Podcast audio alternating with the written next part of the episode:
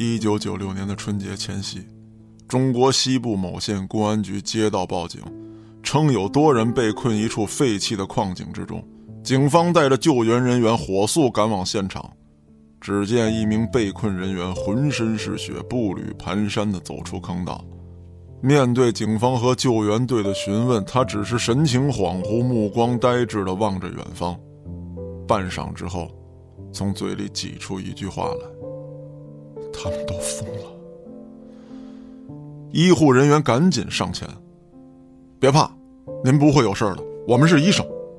快来几个人把他扶上车。”带队的警员此时也喊道：“你们几个帮医生把他扶上车，其他几个跟我下矿。”警方和医护人员不敢耽搁，冒着再度坍塌的风险冲进了坑道。可眼前的一幕，让所有人都惊呆了。法医呢？这几个人不是死于矿难。法医急忙去检验尸体，不多时，向刚才喊话的警察汇报道：“报告，一共六具尸体，从外部特征判断，最小的二十出头，最大的不到六十岁。”死亡时间上存在差异，也就是说，不是同一时间死亡的。致死方式有钝器打击和锐利物贯穿胸腔，周围存在明显的打斗痕迹。初步判断，均不是死于窒息或者食物短缺。带队的警员望着那具被钢筋贯穿前胸的尸体，依旧心有不甘地瞪大着眼睛，陷入了沉思。经确认。六具尸体中的四具是同村村民，另外两具是本县青年。此时的警方陷入了困惑：难道是因为他们被困矿中，为了争夺水和食物而彼此痛下杀手？那幸存者又是怎么存活下来的呢？还是其中另有隐情？自从三年前，周围私挖乱采的煤矿被政府一一查封。今年的雪，终于是白色的了，而不似以往，那雪花中夹杂着灰黑色的煤渣，漫天飞舞，让整座村庄覆盖于黑雪之下。到了春季，冰雪消融，村中黑水横流，但如今这般美景，村民却无暇欣赏。这几年靠山吃山，村民因巨大的利益，纷纷参与到煤炭的挖掘、运输和销售事务当中，既不种地，也不外出打工。煤矿被封，财路被断，谁还有闲情欣赏这景色呢？除了此时坐在炕头凝望着窗外的丽娟儿，她点起一支烟，缓缓地吸进肺里，吐到窗户上。透过烟雾，他望向风雪中走远的那个瘦高的男人，他的情人，吕老板。就在刚才，他和吕老板一阵山呼海啸之后，吕老板一边穿衣服，一边坐在炕边抽烟。丽娟如蛇一般扭动着身体靠了过来，从后面抱住吕老板说道：“哎，让我家那窝囊废一起去吧，前几天。”他来信说今天身体不好，要早点回家。也就这个把礼拜的事情了。他他可是原来就在矿上挖煤。至于老李嘛，他也就对那洞口熟悉，到了下面还得靠他。说心里话，这两年我也觉得对不起他，让他挣点钱。我心里好受点儿。哎呀，就算再不待见他，你都说话了，我也得带上他呀。这对狗男女合谋好了之后，吕老板便出了屋，跟一边给他放哨，一边还在偷听的前村委会会计老李一起迎着风雪离开了丽娟的家。走出一段路之后，老李问道：“哎，吕老板，你等会儿，你咋想的呀？”真让孙茂一起去啊？那废物能干啥呀？哎，我睡人家媳妇儿，这事儿再怎么说也不地道。这窝囊废其实早就知道，就是一直没敢言声。上回我跟丽娟在我那宾馆被张奎撞见，张奎为那窝囊废出头，跟咱俩干起来，后来闹到派出所。这窝囊废知道以后，屁都没敢放，但是心里肯定放着那事儿。这回要是跟咱们一块下矿一起分赃，就算是拿了我的钱了。以后我跟他媳妇这事儿啊，也就从睁一只眼闭一只眼到彻底闭眼了。再说下矿，确实需要熟悉下面情况的人。虽然村里也有不少人下过矿，但干的时间最长的还就是丽娟他爷们儿，而且这人懦弱，好控制啊。老李，你格局还是太小。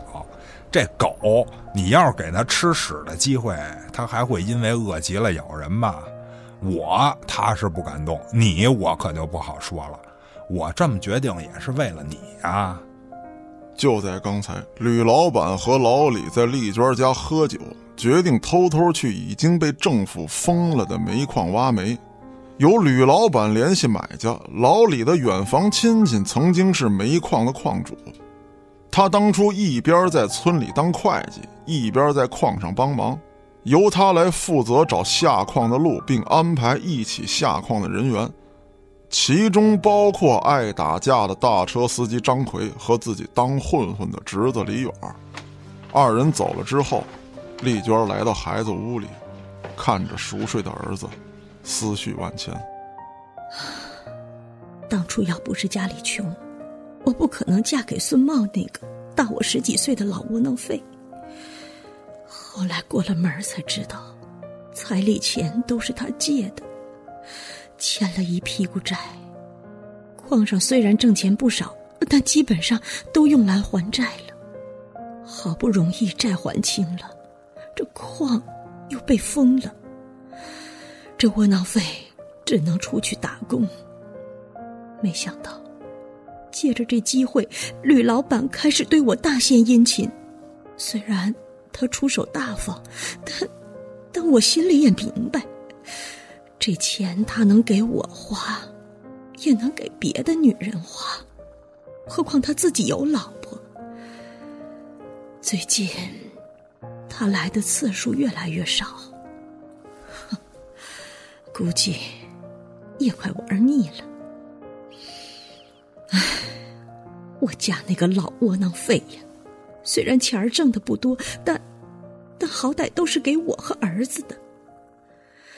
这次如果能掺和进去，以后时不时的捞上一笔，那那我就能跟那姓吕的断了，跟那老窝囊废踏踏实实的把孩子养大。时间一晃，十多天过去了。这天夜里。矿井外漆黑一片，一辆斯泰尔压过积雪，上下颠簸的开进了矿区。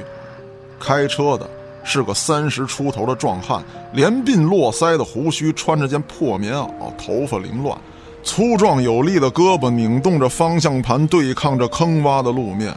车上还坐着两个人，分别是吕老板和曾经的村会计老李。开车的正是张奎。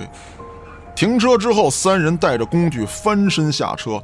远处跑来了三个人，为首的是个二十五六的年轻人，后面跟着两个孩子，看上去也就十九二十的样子。吕老板是特别反感这几个小子，碍于老李的面子，他说带上他侄子也就带了。毕竟李远他爹死于矿难的事多少跟老李是有点牵连的。老李让他侄子挣点钱。自己也不好拦着，可另外两个小子非亲非故，还曾惹恼过自己。吕老板开店的时候，李远常带着他那俩小兄弟在县城里瞎晃悠，到处吹牛逼，说吕老板是他叔的兄弟。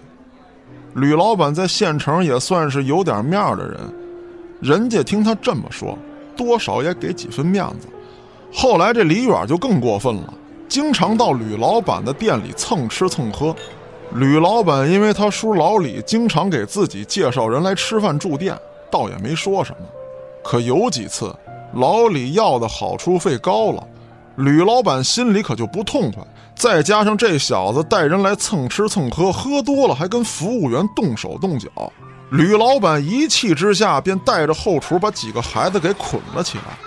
饭店里的食客多数都知道李远这小子是老李他侄子，于是跑去给老李报信儿，这才救下了李远。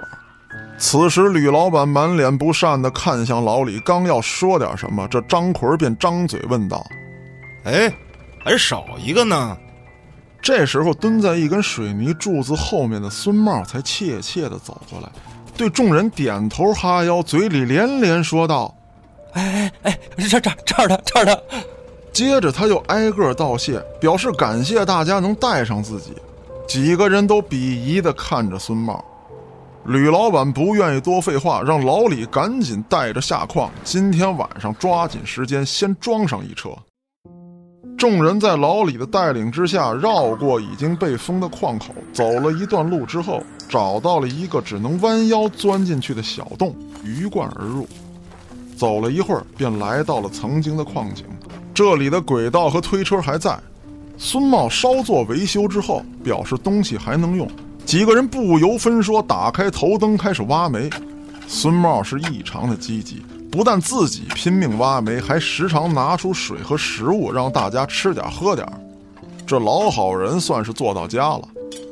推了没几车，也不知道是谁一镐头下去，哗啦一声，塌方了。孙茂让几个人别慌，这种事儿经常发生，过去刨开堵塞的地方，赶紧出去。此时几人心里也是害怕，赶紧过去挖开堵塞坑道的碎石和煤块，可是又引来了新的塌方。哎，那个哥几个，咱们找找路吧。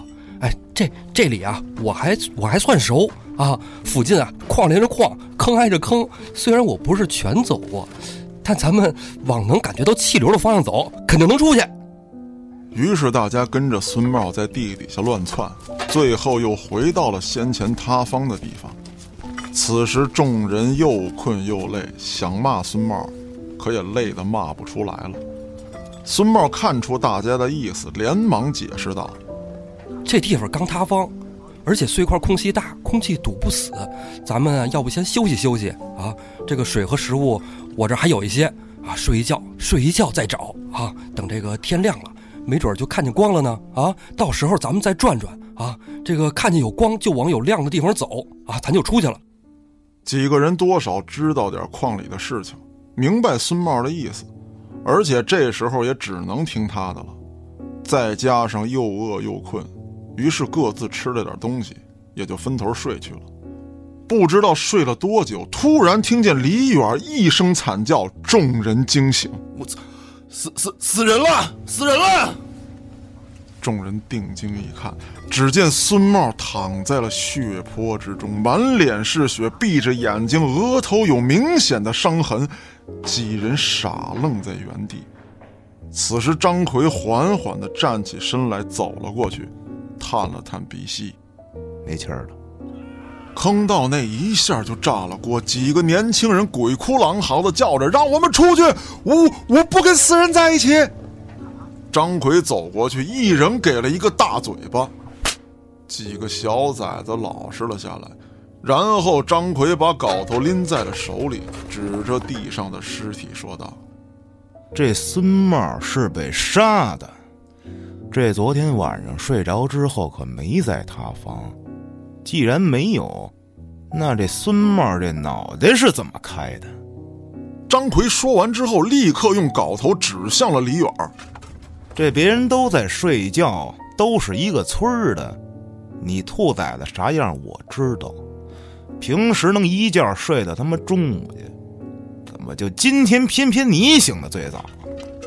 老李此时赶紧冲过去拦住张奎，让他别冲动。奎奎哥。奎叔，不可能是我，我跟孙茂无冤无仇啊，我杀他干嘛呀？再说了，您还不知道我吗？我哪有那胆子呀？我知道孙茂是你朋友，您仗义是好汉，要为朋友报仇，但真不是我要杀人，那肯定也是那姓吕的，他想霸占人媳妇儿。吕老板听完这话之后，脸上的表情从刚才的幸灾乐祸一下就变成了狰狞。啐了一口，说道：“操，兔崽子，你他妈活腻歪了吧？”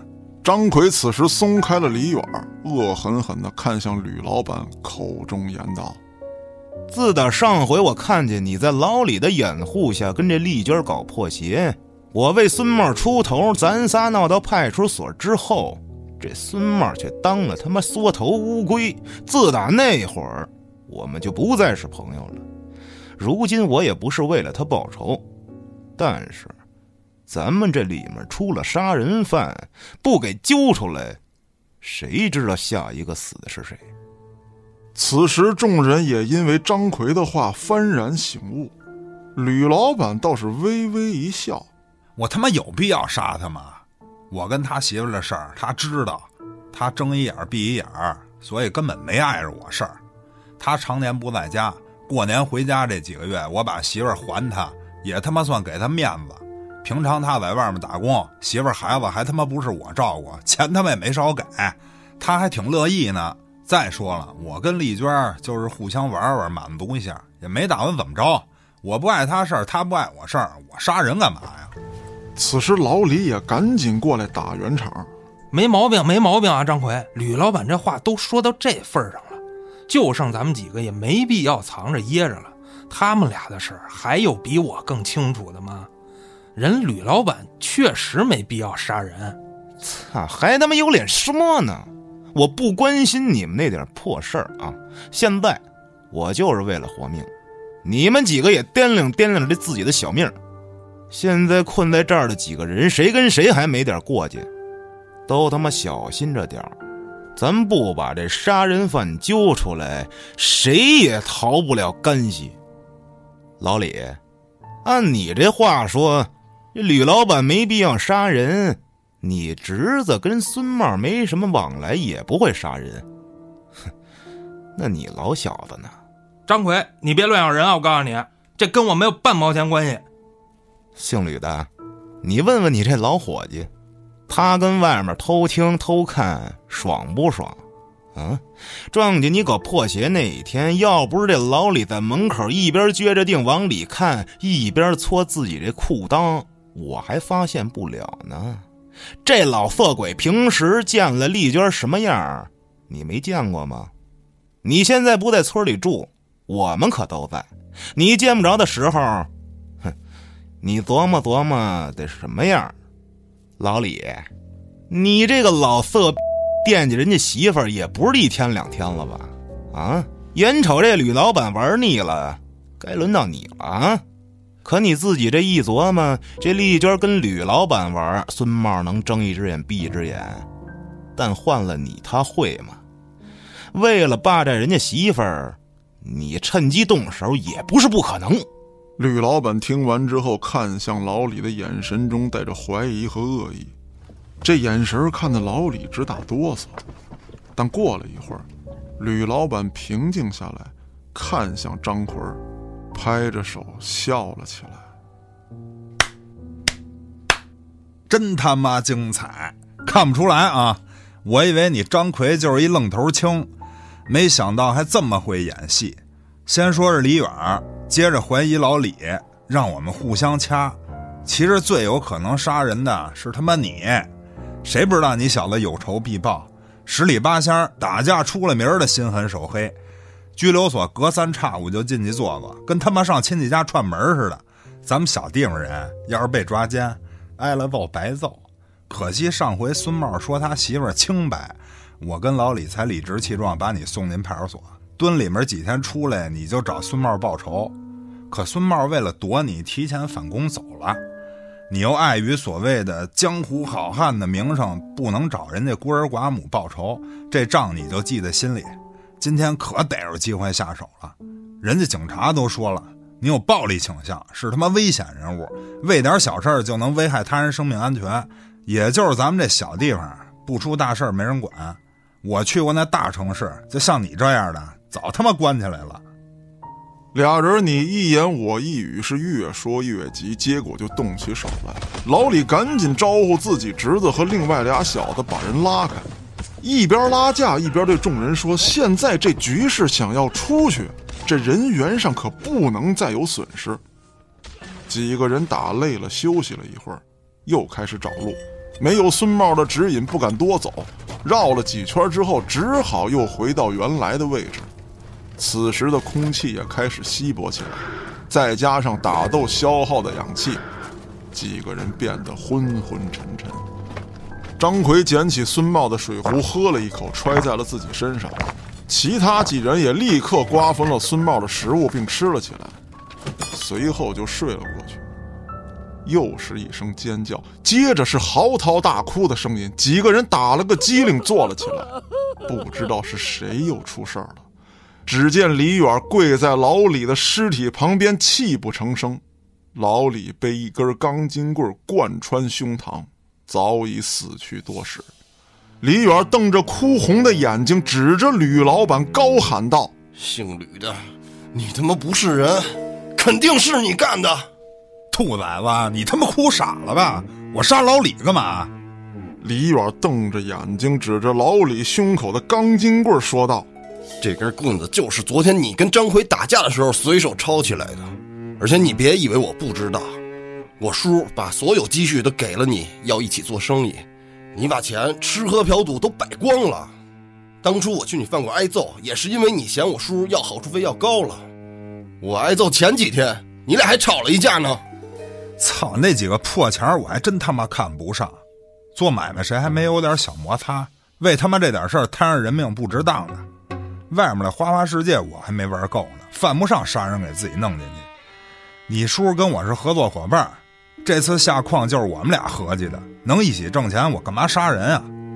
你小子也是他妈缺心眼儿，到他妈现在看不出来局势吗？杀人的肯定是张奎，我老李、孙茂都跟他有矛盾。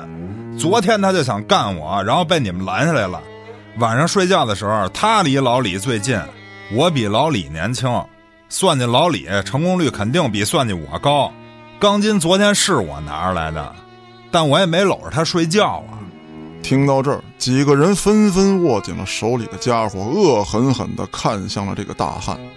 张奎眼都没抬，笑了笑，对吕老板说道：“哼，姓吕的，你说你一个社会上混的，怎么让一小屁孩给玩了？他爹是怎么死的？你忘了吗？嗯？”当初老李的远房亲戚就是这儿的矿主，老李在矿上偷偷帮忙，发生矿难，他那亲戚不让他叫救援。虽然他跑到村里找人帮忙，但他妈那能跟救援队比吗？耽误了时间，他爹死在了这矿里。这小子是什么东西？你心里明镜似的。他恨老李，也一样恨你。从打孙茂死后，他就一直把矛头对着你，而且现在食物越来越少，尤其是水，想必都快喝干了吧？咱俩要再死一个，剩下的可就是一对三了，能不能活，可就他妈难说了。李远听完破口大骂，几个人又动起手来。可异常稀薄的空气让所有人立刻又倒在了地上。此时，吕老板提议所有人把这些事儿先放下，不然不用凶手动手，就都得死在里面。几个人决定相互把手捆在一起，挨着睡觉。果然，一觉醒来安然无恙。醒来之后，所有人都在商量下一步怎么办。有主张继续挖的，有主张往深处走走。找找别的路的。就在这时，张奎和吕老板突然抡起镐头砸碎了顺子和小六的脑袋。李远看到这一幕，裤裆都湿了，吓得他流着眼泪不敢说话。然后张奎和吕老板抢走了所有的水和食物，并命令李远去挖坍塌的地方。原来头天晚上。吕老板偷偷的用脚踹醒了张奎，二人四目相对。吕老板竖起大拇指，在自己的嗓子上横着画了一道。张奎会意的点了点头。他们要密谋弄死这两个小崽子。张奎的话说服了吕老板。现在食物已经没有了，水也所剩无几。如果他俩死了一个，那就是一比三的局面，另外一个也活不了。不如先下手解决掉顺子和小六。李远这小子欺软怕硬，好控制。抢夺食物之后，让李远去挖隧道，如果再有坍塌，那砸死的也是李远。他们俩再找别的路出去。假设挖通了，就把李远弄死。他们出去之后，再把洞毁掉，就跟人说所有人都被砸死在里面了。李远在二人的威逼之下，开始挖坍塌的地方。这次没有塌方，隧道终于被扒出了一个口子。几个人休息了一会儿，此时吕老板突然从背后袭击了张奎，并命令李远来帮忙，说着张奎不会让他们任何一个人活着出去。他的战斗力是最强的，随便弄死谁都行。此刻他们必须联合在一起。李远此时已经没了思考能力，闻听此言就加入了战斗。不多时，人高马大的张奎被二人用镐头砸死在了血泊当中。随后，在吕老板的命令下，李远开始往洞外爬，脑袋刚一钻进洞里，就被吕老板拿镐头砸中了脊柱，接着又是几下疯狂的敲击，李远一命呜呼。吕老板仰天长啸。他活到了最后，他不能让任何人活着出去，他要把一切埋葬在这漆黑幽深的隧道里面。可就在他要往外爬的时候，头部突然被击中，虽然还有意识，但身体却动弹不得。恍惚之中，他看见孙茂手拿镐头站在他身前，并缓缓地说道：“吕老板。”啊，我说出来你都不知道吧？啊，我进来的时候往自己的水和食物里都下了药，就想等你们睡着了下手呢。啊，但你们喝的不多，我也一直担心，没想到老天都帮我，坑到塌了。啊，晚上我把自己头砸破，躺在血泊里装死。我熟悉坑洞啊！啊，我装死的地方有水，虽然我没吃东西。但是我能靠半夜偷偷喝水活下来呀，啊，反正坚持几天也不是问题啊。后来你们瓜分了我所有的水和食物，药效起作用了，一个个睡得跟死猪一样啊，我就杀了老李。本来我也想把你杀了，但是我装死的第一天，你们的表现可太有趣儿了。后来你们为了活命开始自相残杀。张奎，本来我想给他留条命的，啊，但他自己命不好，相信了你，这是他自找的。现在你也该上路了 啊！等我出去炸了坑道。孙茂说完之后，一镐头砸死了吕老板。接着，他爬出了坑道，他报仇了，一切也都放下了。他不在乎媳妇儿曾经做过的一切，反正这个女人以后归自己了。以后好好种地，跟媳妇儿一起把孩子养大。可爬出洞口重见天日的瞬间，他傻眼了。到处都是警车，紧接着几个穿白大褂的人把他架上了救护车。丽娟见几个人下矿一连几天不见踪迹，她害怕了。他不能让孩子失去父亲，她哭了，害怕的哭了。她后悔自己曾经做过的一切，他想跟孙茂一起把孩子养大，孙茂好好种地，自己缝缝补补，日子怎么都能过。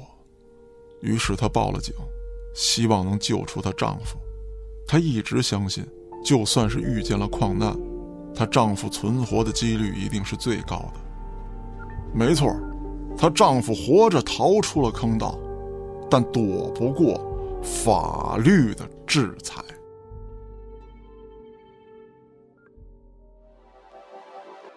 您刚才收听到的是由后端组出品的短篇广播剧《矿坑》，演播：嘉哥、郭哥、安徒生、道爷、黑羊。小秋，小咸菜，感谢您的收听。